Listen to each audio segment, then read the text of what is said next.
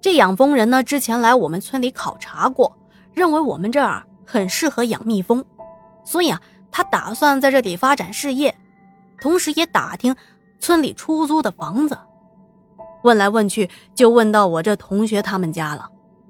由于养蜜蜂的场地啊，需要和人多的地方隔开，而养蜂人认为啊，同学家的新房子在村口的马路边上，门口路宽，周围啊也没有其他的人家。非常适合养蜂。当养蜂人找到他们家呢，叔叔不在家，是阿姨，也就是我这同学的妈妈接待的。阿姨非常乐意把房子租出去，毕竟房子空着也是空着，租出去可以赚钱。再加上那房子也还没装修呢，也不担心租客不爱惜房子，糟蹋房子。就这样，他们快速的达成了协议，养蜂人付了钱。拿着钥匙就走了。当养蜂人在村口住下，我们放学经常会跑到那里，远远的看着他们养的蜜蜂。热情的养蜂人有时候还会弄上一点蜂蜜给我们尝尝。村里想买蜂蜜的人呢，也会直接去他那里买。就这样，安安稳稳的日子，没过多久，大概是一个多月吧，再次传来了。震惊全村人的消息。那一天的中午，养蜂人急急忙忙的跑到同学家说：“哎呀，你这房子不能住啊，里面闹鬼啊！你知不知道，差点害死我啊！”当时同学家还有几个邻居啊，听到之后都是一头雾水，问咋回事呢？那养蜂人啊，絮絮叨叨的说了出来。说，起初他一家人搬进去的时候，对房子那是相当的满意，因为是新房子嘛，还是楼房带着院子，地方大，房间多，就这样开开心心的住了下来。住了几天呢，发现啊，晚上总是能听到一些轻微的声响，比如有点像是胳膊肘不小心碰了一下柜子，这种类似的声音啊，偶尔有那么一两声。但是很快就消停了，毕竟白天忙了一整天了，很累的，晚上都是一躺床上一觉到天亮。直到这一个月之后啊，这一天养蜂人半夜起来上厕所，他又听到了细微的声响。那这一次呢，他发现这声响一直源源不断的从某个方向传过来，他就竖起了耳朵，仔细的去辨听。发现啊，那声音是在院子那边的厨房传过来的。他穿好了裤子，蹑手蹑脚的走在了自己这屋的窗户边上，想听清楚到底是什么动静。但是这一听啊，就把他给吓到了。他听到好多人说话的声音啊，男男女女，就好像在聊天一样。而且说着呢，都是一些方言，有一些句子啊听得不太懂。他当时就慌了，心想：“呀，这里明明除了我们家，就没有别的人呢，为啥这家里一下子多出这么多人呢？”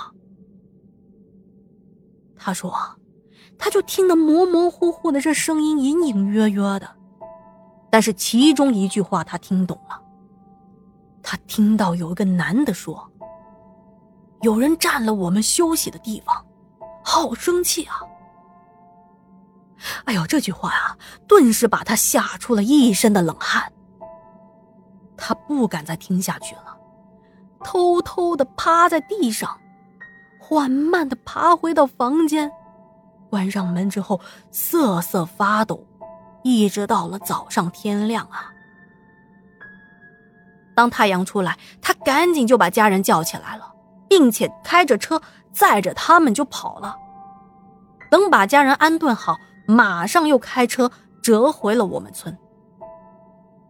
我们村的人呐，听说了他的事情，个个惶惶不安呐，连鸡皮疙瘩都起来了。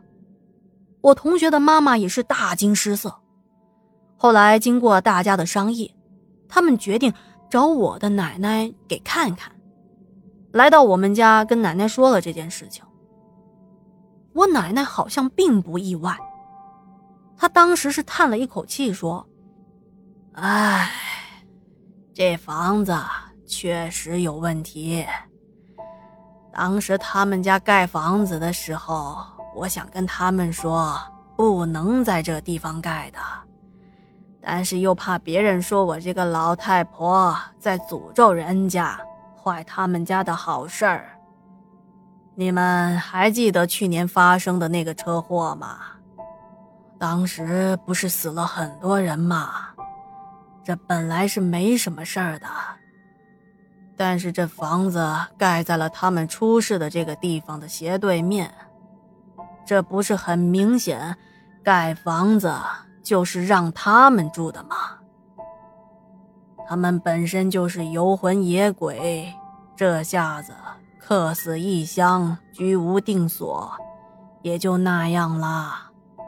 谁知道盖了这房子，他们就认为是为他们盖的了。房子不住人倒还好，住了人，这不就出现怪事了吗？大伙儿听我奶奶这样说，都吓得倒吸了一口凉气啊！我同学的妈妈更是直打哆嗦，她惊慌的问我奶奶说：“哎呀，大娘，这可咋办呢？我们家这房子可是花了不少钱盖的，自个家连一天都没住过呢，嘿，这怎么办呢？”我奶奶说：“现在这房子已经被那些人占去了，扒房子那是铁定不行的。”谁要是去扒房子，到时候那些人就会去找谁的麻烦。唯一的方法就是不要管他，也不要去住人，这样的话大家相安无事。事情的最后呢，养蜂人退了房子，而我同学的妈妈呢，在丈夫回来之后跟他说了这件事情。叔叔也很害怕呀，他后来甚至都不敢把货车停在那里。这件事情对我们村里影响也非常的大，一直到现在啊，村里盖了很多的新楼房，但唯独那栋房子孤零零的杵在那儿，也没有人敢靠近。而我同学他们家在老房子这里重新盖了新的楼房。据他说啊，自从发生了那件事儿，就再也没有开过国道旁边那栋房子的门了。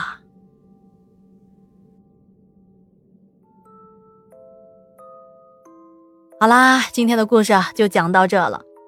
在这里啊，再次感谢突破哥，嗯，确实很不容易啊。这个稿子我算了一下，有加起来应该是分两次发给我的嘛，然后一共是有四千多，差不多五千字了，辛苦了突破哥。我也在想啊，有时候我收到大家的投稿呢，特别是大家的亲身经历啊，我觉得其实是一件非常有意思的事情，比如说。在你年老了之后，发现，在喜马拉雅那个时候，喜马拉雅应该还在啊。